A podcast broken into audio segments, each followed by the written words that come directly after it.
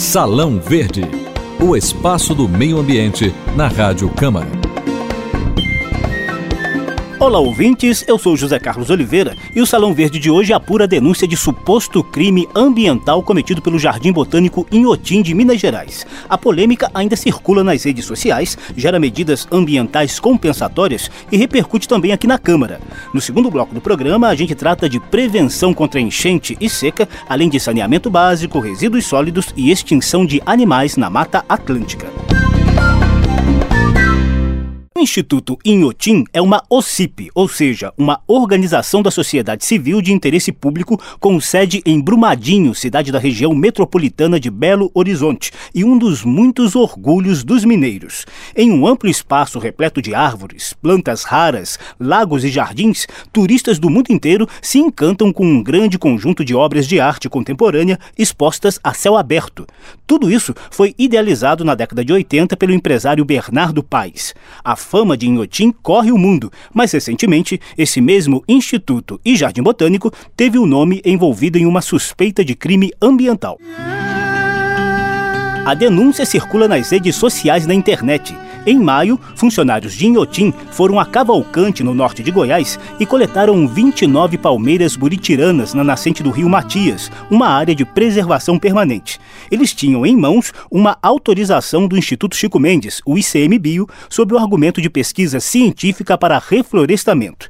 Para quem não sabe, Cavalcante abriga a maior parte do Parque Nacional da Chapada dos Veadeiros e tem 90% de seu território protegidos por unidades de conservação.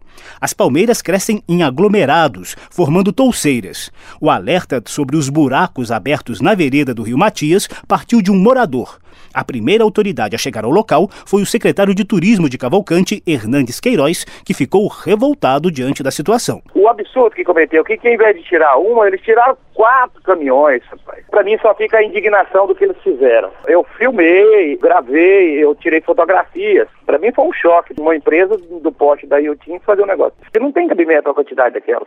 O problema também é que eles escolheram um final de semana. Quando foi descobrir, o mal já estava feito. Porque se você descobre antes, mesmo com autorização, a gente não deixaria tirar. Ali agora, meu é 100 anos para refazer. A denúncia ficou ainda mais grave quando veio a público um e-mail do ex-professor de botânica da Universidade Federal de Minas Gerais e ex-funcionário de Inhotim, Eduardo Gonçalves, hoje na Universidade Católica de Brasília. No texto, em tom de desabafo, Eduardo afirma que essa prática era comum no instituto e o principal alvo sempre foram as palmeiras buritiranas. Essas práticas de retirada irregular, né, ilegal da natureza, na verdade eram feitas normalmente por terceirizados e que vendiam essas plantas para o Inhotim, mas era sob demanda. Na verdade, era pedido para que essas plantas fossem trazidas. Então, nós tentamos mudar a cultura institucional, transformamos o Inhotim em jardim botânico, mas infelizmente não foi suficiente para mudar a cabeça né, das pessoas diretamente envolvidas com isso. Eduardo trabalhou em Inhotim de 2009 até o ano passado. Ele afirma ter denunciado as irregularidades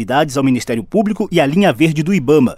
Quanto ao caso de Cavalcante, Eduardo acredita que as palmeiras recolhidas em grande quantidade seriam usadas, na verdade, nas atividades de paisagismo que Inhotim desenvolve em vários pontos do país e não para pesquisa científica. Não faz sentido científico que se retire 29 plantas adultas de uma área de preservação ambiental e que provavelmente tem uma proximidade genética muito grande para recuperar uma espécie que nem é exatamente ameaçada. O que eu estou sugerindo é que essas plantas, nesta quantidade, dessa forma, definitivamente não são para o uso em pesquisa e que elas poderiam servir sim para uso em paisagismo. Para reforçar seu argumento, o professor Eduardo Gonçalves lembra que a buritirana é muito procurada para enfeites paisagísticos. Além disso, das 300 espécies de palmeiras conhecidas, a buritirana já foi bem estudada, não corre grandes riscos e tem farto número de produtores de sementes legalmente autorizados a desenvolver mudas que poderiam ser usadas nas pesquisas científicas de Inhotim.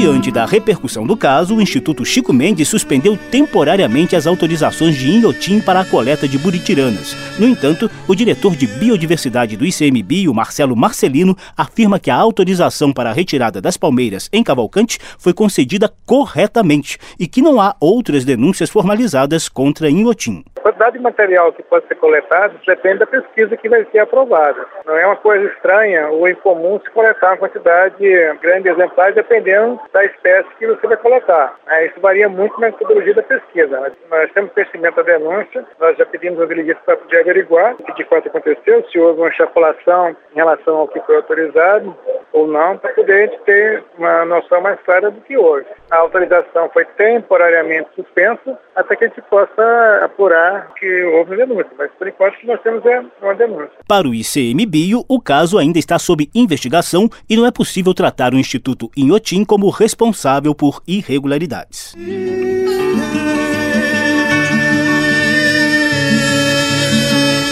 O Ministério Público de Cavalcante foi acionado assim que as autoridades municipais alertaram sobre a retirada de palmeiras na vereda do rio Matias. Porém, o promotor de justiça, Julimar da Silva, disse que nada poderia fazer diante da documentação correta apresentada pelos representantes de Inhotim.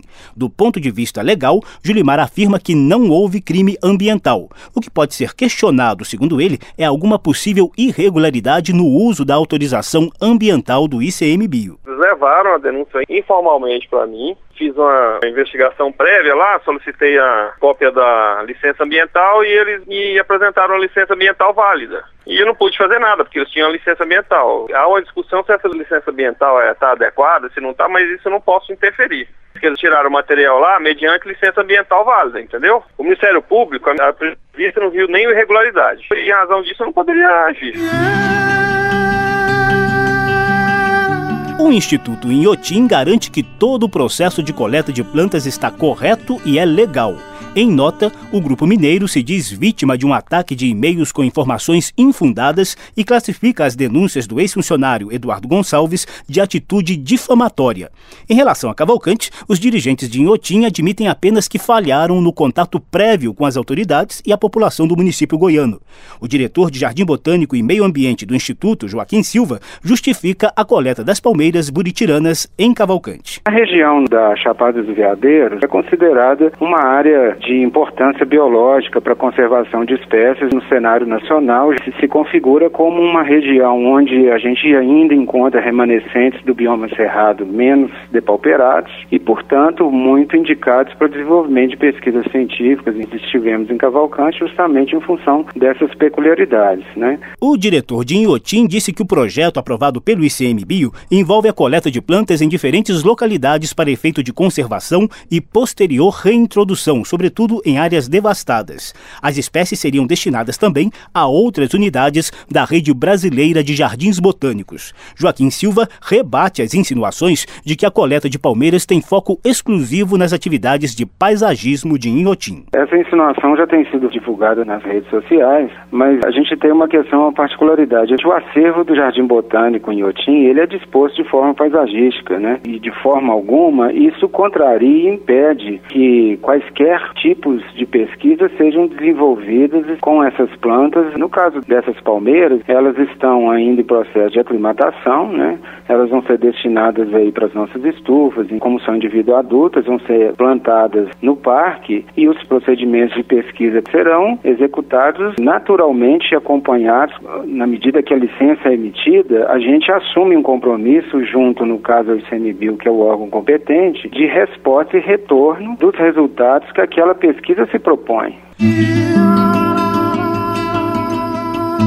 E o que fica de lição e resultado concreto de todo esse caso? O ICMBio prometeu mais rigor na concessão de autorizações de coleta de plantas para pesquisa científica. Já o Instituto Inhotim anunciou medidas ambientais compensatórias para a população de Cavalcante. Os mineiros já levaram 40 estudantes da cidade goiana para conhecer o Instituto em Brumadinho e se comprometeram a ajudar na construção de um jardim botânico em Cavalcante. O diretor de Meio Ambiente de Inhotim, Joaquim Silva, admite que o Instituto tirou aprendizados com esse episódio. Esse caso foi para a gente muito especial porque a gente aí agora passa a estar atento à necessidade realmente de uma interlocução com as comunidades, se é necessário realmente essa aproximação, esse esclarecimento e a participação e até porque não o envolvimento dessas comunidades dentro desse programa. E Cavalcante serviu para a gente como uma grande escola nesse sentido, né? As coletas, embora científicas, têm um cunho socioambiental importante e que começa justamente por uma interlocução positiva junto a essas comunidades. A gente está trabalhando uma estratégia agora peculiar de criar o Jardim Botânico Chapados Veadeiros ali no município de Cavalcante, né? Como sendo um portal aí